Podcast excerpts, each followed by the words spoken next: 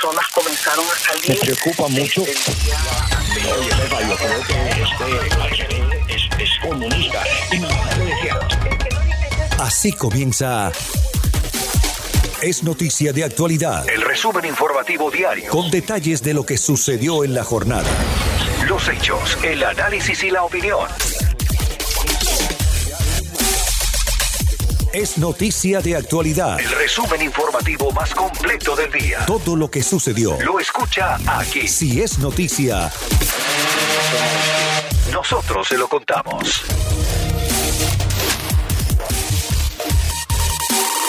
¿Qué tal? Muy buenas noches a todos. Hoy es miércoles 17 de febrero del 2021. Les saluda como cada noche Karinés Moncada en este espacio que ya es su espacio. Es noticia de actualidad, donde usted escucha de lunes a viernes todas las noticias más importantes que hemos eh, tenido a lo largo de nuestra programación de Actualidad Radio 1040 AM. Como siempre, agradecida por su sintonía. es noticia de actualidad. El resumen informativo más completo del día. Mientras a nivel nacional se analiza cómo iniciar el proceso de reapertura de las escuelas. En Florida, un estado donde las escuelas reabrieron desde agosto del año pasado, ahora la preocupación es cómo se evaluará a los estudiantes después de que se confirmara que este año sí se tomarán los exámenes estatales FCI, exámenes que requieren que el estudiante esté en persona en los plateles escolares. Hablamos con la miembro de la Junta Escolar, Lucía Baez Geller, sobre la capacidad física en los planteles para mantener las regulaciones sanitarias. Ayer hablábamos, eh, bueno, hablábamos hace unos minutos también del pronunciamiento de ayer del presidente Joe Biden a propósito de las escuelas. Y dijo que tan pronto como el mes de, o finales del mes de abril, espera que podamos tener las escuelas elementales y de escuela media abiertas los cinco días a la semana para todos los niños. ¿Cómo estamos preparados en el condado Miami-Dade para eso? ¿Tenemos la infraestructura y las garantías para que a finales de abril todos los niños puedan volver? Sí, bueno, en este momento nuestras escuelas en la Florida han estado abiertas ya cinco días a la semana desde octubre, acuérdate. Entonces ya nosotros en ese sentido, claro que sí, eh, hemos verificado que todas las protecciones que pusimos en octubre cuando casi nadie estaba abriendo han servido y eso ha sido una bendición para nosotros, pero nosotros somos un modelo para que el, el público, el, el país, nos mire porque nosotros sí ya hemos estado abiertos, la verdad. Ahora, um, posibilidades, y, hemos visto ¿no? que a raíz de las bajas calificaciones de los estudiantes, se ha solicitado a los padres de contemplar el, el, regreso de los estudiantes a, a clase. Um, ¿Cómo se va manejando a medida que se van incorporando nuevos estudiantes para poder mantener los, los lineamientos de distancia social? Eh, como, como, como sugerían ¿no? los especialistas, eh, la ventilación en las aulas. Eh, eh ¿Tenemos la capacidad de, infraestructura en todas las escuelas para poder mantener estos lineamientos? Bueno, en este momento eh, sí, estamos bien. Lo que tenemos que mirar es entrando en una fase 3. Tenemos que anticipar cómo podemos a activar ya un completo regreso sabiendo que, digamos, sea en mayo o sea en agosto, de que tenemos que probablemente estar siguiendo con el distanciamiento, las máscaras, etcétera, aunque todo el mundo tenga vacunas. Eh, hay que hay que anticipar y la infraestructura está ahí tenemos el equipo tenemos las personas que los arquitectos todo el mundo va a estar ahí eh, en esta en este proyecto. Las técnicas para seguir las hemos practicado bien y hay que primero que todo asegurarnos que los profesores tengan sus vacunas lo más pronto posible y, y que podamos tener padres que estén listos para navegar y que estén encima de las escuelas, saber el plan, saber exactamente cuántos estudiantes quedan, dónde van a estar y, el, y que sea un proceso comunitario. Eso va a ser lo más importante. Todo el mundo va a tener que apoyar a las escuelas para, para poder poner presión y que todo el mundo siga las expectaciones. En el momento en el que los padres decidieron que los niños estudiaran desde casa, em, vimos también que las escuelas decían, bueno, si quieren volver es un poco más difícil así quieren estar en la casa, porque el proceso logístico de cuadrar un asiento más, de eh, guardar el distanciamiento, es un poco más engorroso. Ahora que están bajando los índices de contagios en el condado y ha aumentado el número de las vacunas que se están poniendo, temen ustedes que esto pase y que se vuelva un problema logístico, que muchos niños quieran volver y tengan que guardar el distanciamiento? entendemos que están abiertos y que las escuelas están abiertas cinco días a la semana, pero si todos los niños vuelven al tiempo, no hay forma de guardar el distanciamiento social. ¿Qué vamos a hacer entonces? Bueno, eso no, no sabemos porque todavía no ha pasado. Anticipamos que va a pasar y eso hay equipos que están manejando esa expectación, digamos, cuando se abra completo. Eh, pero en este momento, cada padre que quiera volver a la escuela tiene el derecho y por orden del gobernador eh, poder entrar. Entonces las escuelas están haciendo todo lo posible. Es todo hecho escuela por escuela, eh, aula por aula y se está haciendo lo que se tiene que hacer. La verdad es que es es increíble lo que han hecho los profesores, los principales. Eh, no te lo podía contar hasta que uno lo ve y los niños ahí sentados portándose bien con sus máscaras. Yo camino mis escuelas, tengo 36 escuelas y se ve que todo el mundo está poniendo el esfuerzo. Em, hace un mes eh, pidieron a los 10 mil niños más afectados académicamente que vuelvan y solo volvieron a por ahí entre 6 mil. Entonces todavía hay muchas personas que no quieren volver. No anticipamos que de aquí a mayo todos los niños quieran volver. No, no está esa pedido, no esa demanda por ahora no está. Estamos adhiriendo eh, y respetando los deseos de las familias y haciendo lo que tenemos que hacer y sí mirando eh, los porcentajes de niños que, que vuelven digamos, cada semana y asegurándonos que estemos en ley. Pero les digo la verdad, la, la respuesta es todo el mundo está trabajando al 120% en las escuelas. Esa es la respuesta. Lucía, lo que sí van a tener que volver es para tomar los exámenes estatales, no los FCI. Ayer ah, reportábamos en conferencia de prensa el, gobernador a principios de semana dijo que se le iban a, extender dos semanas para que, eh, para que se pudieran o reorganizar. Hay dos temas importantísimos. Una, el nivel académico de los estudiantes que, como decía, no han eh, mostrado bajo rendimiento algunos de los, de los estudiantes debido al, sistema eh, virtual. Segundo, el, examen requiere que tiene que hacerse de forma física. Hay estudiantes que no volvieron a la escuela desde marzo del año pasado y en varios distritos escolares empiezan a analizar cómo se van a poder tomar estos exámenes, manteniendo las regulaciones de distancia social, grupos de 10 alumnos, utilizar otros horarios, hasta inclusive los fines de semana. Eh, o sea, que los exámenes se van a tomar es un hecho. Ahora, ¿cómo? ¿Cómo eh, ¿Cuál es la información que ustedes tienen? Bueno, lo más importante es con la extensión, es que nos da un, un espacio para poder asegurar las que, la protección física de los niños.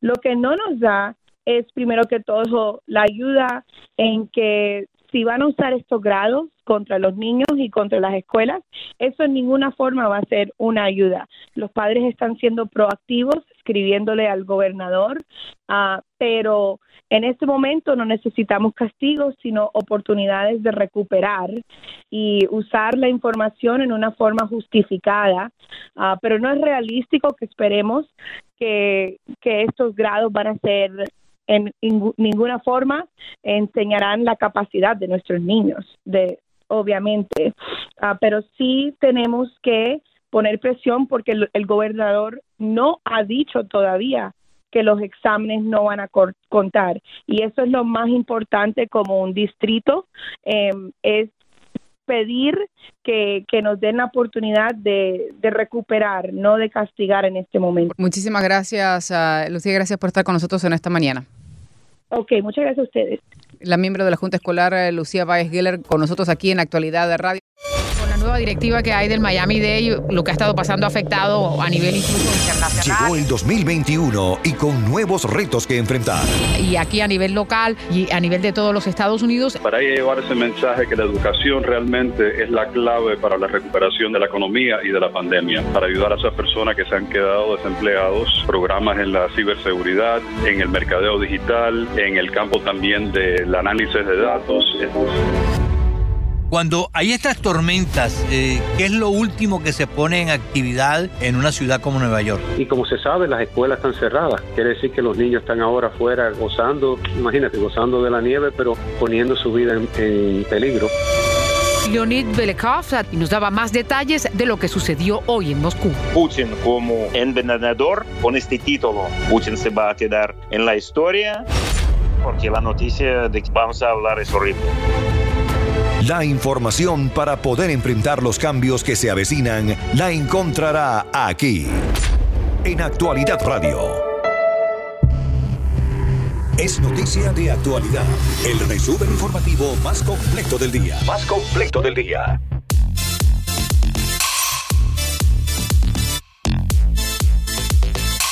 Amigos, cuando uno mira la lista de los 10 países que son los peores violadores de los derechos humanos en el planeta, ve algunos nombres familiares. Cuba, China, Venezuela. Y ahora cuando miramos la lista de los países que integran el organismo de las Naciones Unidas para el cuidado y la protección de los derechos humanos, nos llevamos la grata sorpresa de que algunos de los peores violadores integran precisamente ese organismo. Esto, si no fuera tan delicado y tan triste, sería una broma. Precisamente para hablar de esta situación, pues tuvimos en el día de hoy, acá en la radio, al especialista en este tipo de situaciones de derechos humanos y uno de los directores de uno de los think tanks más importantes del hemisferio, Antonio de la Cruz. Señor de la Cruz, le, le voy a pedir algo que es casi un insulto a usted. ¿Cómo se puede explicar esto, esto que estamos viendo, de que el Consejo de, de, Derechos Humanos de Naciones Unidas está integrado por los principales violadores a esos derechos humanos en el planeta. Fíjate qué ocurre, Agustín. Eh, la ONU en ese sentido lo que hace es que al ser integrada por todos estos países, los países han encontrado una forma de ir ocupando esas posiciones para evitar ser condenados por los relatores de derechos humanos. Es una manera de legitimar sus régimen al no ser condenados. Pero Entonces, no tienen que llegar por invitación a ese organismo, porque evidentemente alguien tiene la capacidad de vetarlos y decir no. Cuba, Venezuela no pueden estar aquí porque son violadores sistémicos, son violadores empedernidos. ¿Cómo se les da un asiento? Sería el equivalente que en un grupo comunitario donde están 20 personas eh, en, encargadas de la seguridad pública de una ciudad, pues busquen a los 10 criminales más, más sanguinarios y lo sienten en ese comité. La forma como se hace es que lo buscan, para poner el mismo ejemplo tuyo, Agustín, y buscan a la población para que voten por esos 10 candidatos, porque estos son puestos ganados por votación directa. Entonces, ¿qué ocurre? Que como se eh, para manejar y administrar la ONU, ellos se agrupan por región, entonces eh, GRULAC, eh, etcétera, y los otros países, eh, los países de América Latina y el Caribe, Estados Unidos, Asia y Pacífico, vienen ya con anticipación y cuadran estos puestos para hacer, y son votos generalmente que se acuerda con cierto tiempo y es votado por mayoría. En el caso de los que acaban de entrar, que es Cuba y Venezuela, esto participó Costa Rica y participó también Brasil en esa elección. Y entraron Cuba, perdón, Cuba ya estaba, entraba, entró Venezuela y entró Brasil. Y, Costa Rica, perdóneme, ¿y Costa Rica votó a favor de la admisión de no, Venezuela? No, él, él, él, concursó, no, no, él perdió. Ah, ya, ya, Costa Rica era un contendiente, ok. Sí, sí, sí. Por un ejemplo, aspirante. te doy, te, doy, te doy elemento. Cuba tiene ese puesto hasta el 2023, Venezuela hasta el 2022.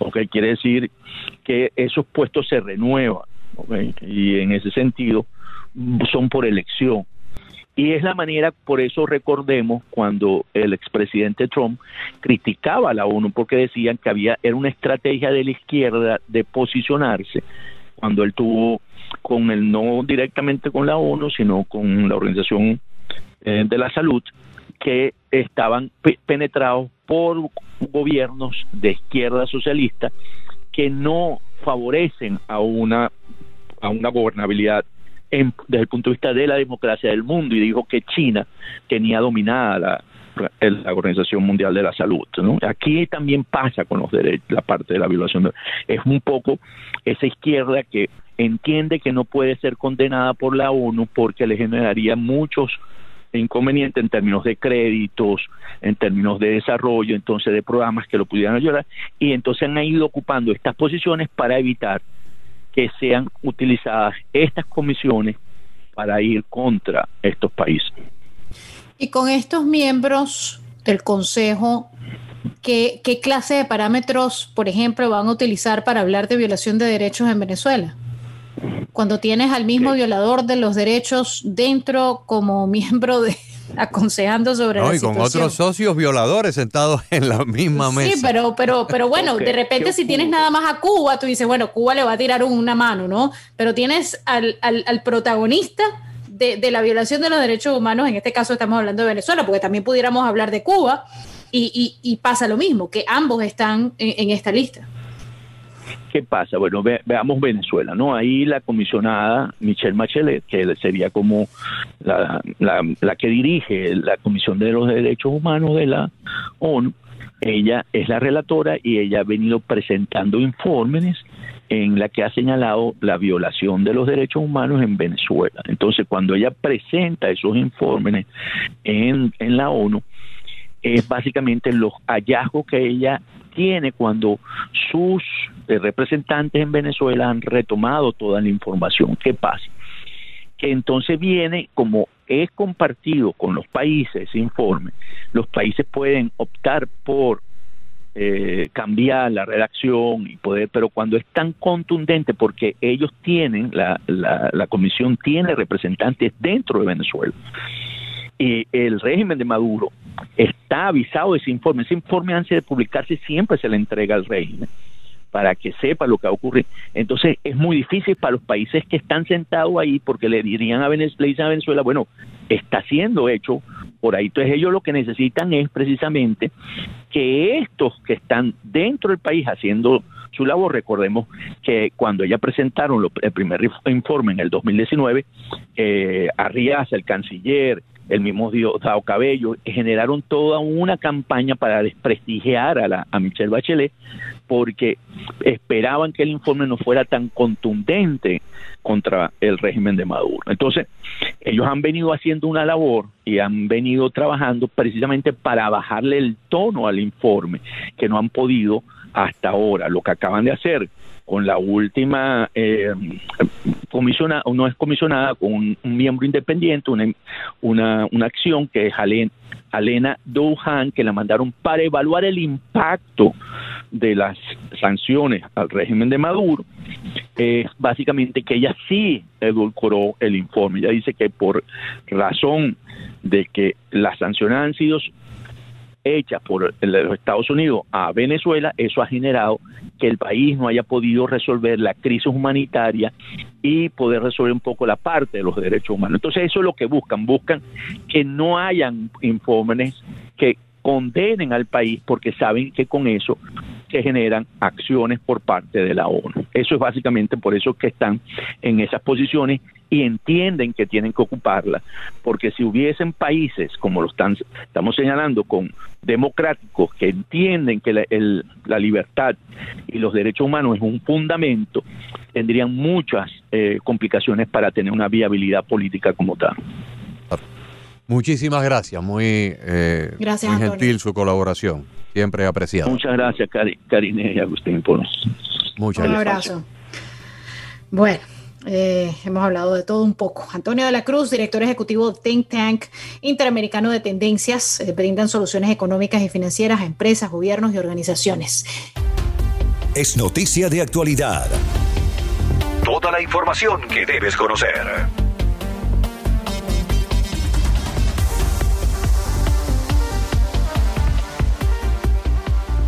La tormenta invernal continúa y desde Texas, Mario Tapia, director de Reporte Austin, habla con Jolly Cuello de esta situación que ya tiene a más de 3 millones de habitantes sin electricidad. Cree que necesitarán varias semanas para que la situación vuelva a normalizarse, a pesar del buen tiempo que habrá en el estado este fin de semana. Cuéntanos un poquito qué ha estado pasando. Actualízanos de la situación con este mal tiempo. Pues en efecto, en efecto, Yoli, no estábamos preparados para eh, temperaturas tan drásticas como las que hemos tenido en esta tormenta invernal. Y bueno, en este momento tenemos a más de 3 millones de tejanos sin luz eléctrica, lo cual por supuesto ya es una, una crisis a nivel estatal de manera importante. Eh, en algunos lugares también ha habido personas que se han quedado sin, eh, no solamente sin luz, sino también sin agua incluso sin gas, lo cual, bueno, por supuesto, eh, ha creado grandes problemas. Hemos tenido eh, reportes ya de personas que han perdido la vida eh, a causa de las bajas temperaturas, también a causa de incendios de casas, porque las personas, yo le ha llegado al punto en el que para tratar de calentarse, abren, por ejemplo, encienden las estufas, encienden hornos, encienden tanques de propano, incluso hemos visto casos en los que personas encienden carbón dentro de las casas y esto genera, por supuesto, un grave riesgo de envenenamiento por monóxido de carbono y estamos viendo muchos casos de estos. Han habido personas, eh, Yoli, que no tienen luz desde hace ya más de tres días y en temperaturas de alrededor de 5 grados eh, Fahrenheit, lo cual es por supuesto muy complicado. Eh, la situación es, es, es, difícil en este momento, Yoli, aquí en Texas. Claro, y sobre todo porque si no hay luz eh, y, si es como aquí, que no estaban habituados, pero la calefacción la tiene uno allí con el aire acondicionado, se complica aún más la situación. ¿Qué fue lo que pasó con unas turbinas en Dallas, Mario?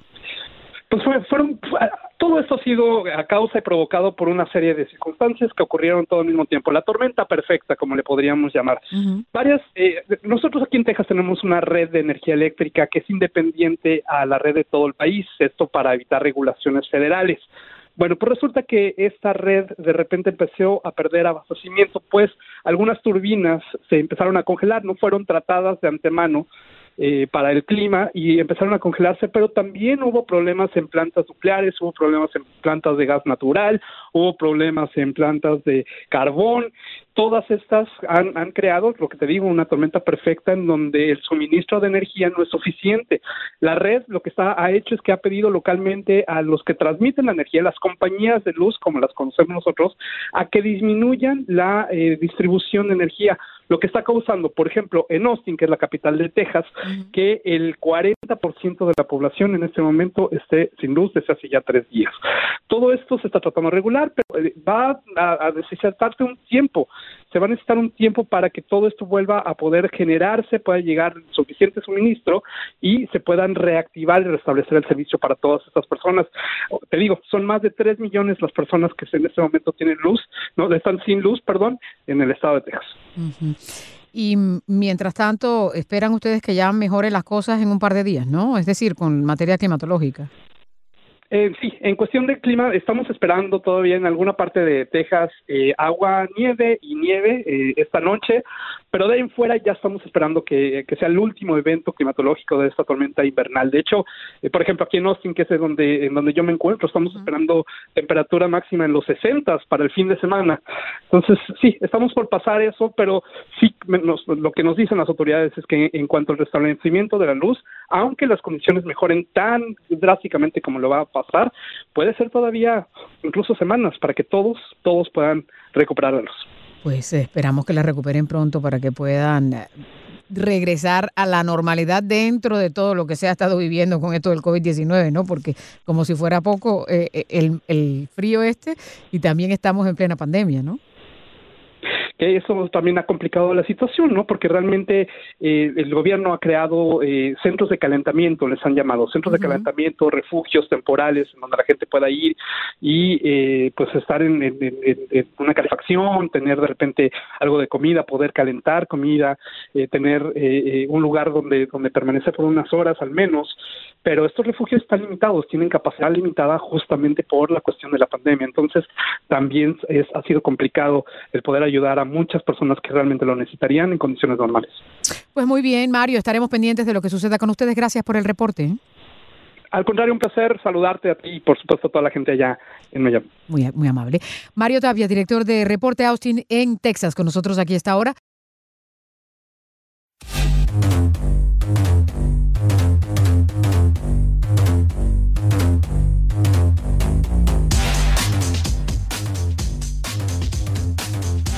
Si se perdió, es noticia de actualidad Puede escuchar nuestro podcast a través de todas sus plataformas en actualidadradio.com. en actualidadradio.com.